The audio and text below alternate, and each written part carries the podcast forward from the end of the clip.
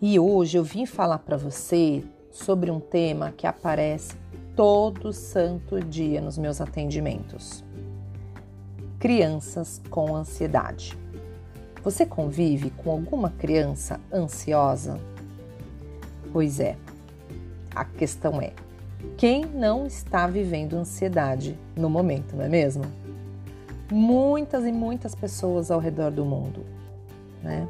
Então, olha só, eu vou falar para você alguns sinais para você identificar se a ansiedade na sua criança está crescendo ou não. Então presta bem atenção. Perceba se o seu filho ou sua filha está muito preocupado, muito preocupada. Está com medo demais? Dificuldade em se concentrar? Tá irritada essa criança? Tá apresentando problemas para dormir ou de manter o sono, sabe quando o sono fica picadinho? Tá com alteração no apetite? Ou tá comendo demais? Ou tá comendo de menos? O rendimento escolar Teve diferença?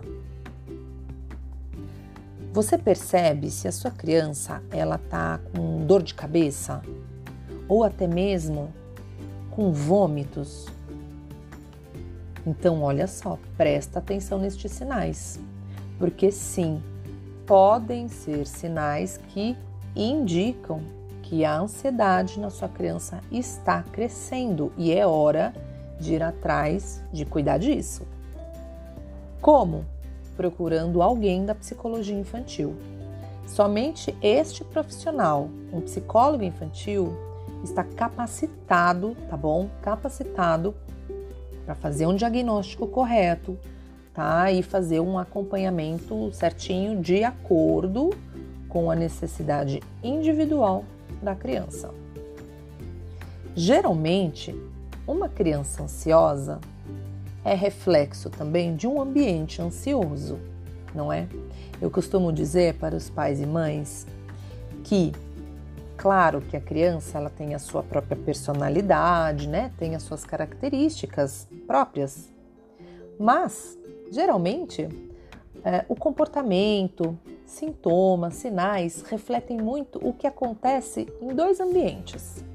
Ou é no ambiente familiar, ou é no ambiente escolar. Então tem que prestar bem atenção.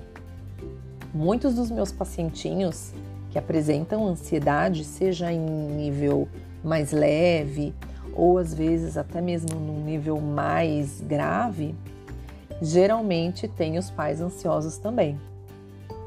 Então, é claro que o transtorno de ansiedade, né, ele é, ele acontece da seguinte maneira: ele tem parte que é genética, ele pode ter parte que é, é do ambiente social, aspectos psicológicos. Veja, o que é genético, quando a gente fala, não é necessariamente determinante, mas existe uma predisposição genética. Depende também do, da personalidade, o temperamento da criança, né? É, o ambiente familiar, né? O tipo de relação que essa criança tem com os pais, né? É, o estilo de criação, né? Se essa criança é muito cobrada ou se de alguma maneira ela está se sentindo muito cobrada, né? Tem muito medo de errar, não é? Geralmente isso tem a ver, né? É um reflexo também dos pais ou os responsáveis, né, as pessoas que convivem diariamente com a criança. É, uma outra coisa é o seguinte: o transtorno de ansiedade também pode estar é, relacionado ao excesso de estímulos que a criança recebe é, atualmente. Nós vivemos um momento na sociedade em que a gente recebe muita informação. O tempo todo a gente é bombardeado, não é? Por informação, estímulo, e a gente não tem que esperar muito não, não é? A gente tem que responder rápido, visualizar rápido e já dar um retorno. É difícil esperar hoje em dia na sociedade, não é? Este está sendo um grande desafio. Então, pensa você, se já é difícil para nós que somos adultos e teoricamente temos uma maturidade maior, é, uma estrutura emocional melhor para lidar com esses tipos de situações, você pode imaginar como que é para uma criança ter que lidar com isso? É bem difícil.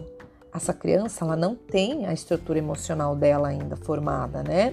Ela está em formação, ela ainda não tem uma maturidade suficiente para conseguir digerir, dar conta e se acalmar ao mesmo tempo. É bastante coisa para ela. Então, por isso que nós adultos temos que estar sempre de olho em qualquer mudança, seja comportamental ou física desta criança, tá bom? Espero ter ajudado você falando um pouquinho sobre ansiedade. Fique atento aos sinais, conheça bem seu filho, chegue bem perto, observe. Precisando de ajuda, procure alguém da psicologia infantil que com certeza vai te ajudar. Tá bom? Até uma próxima. Tchau, tchau.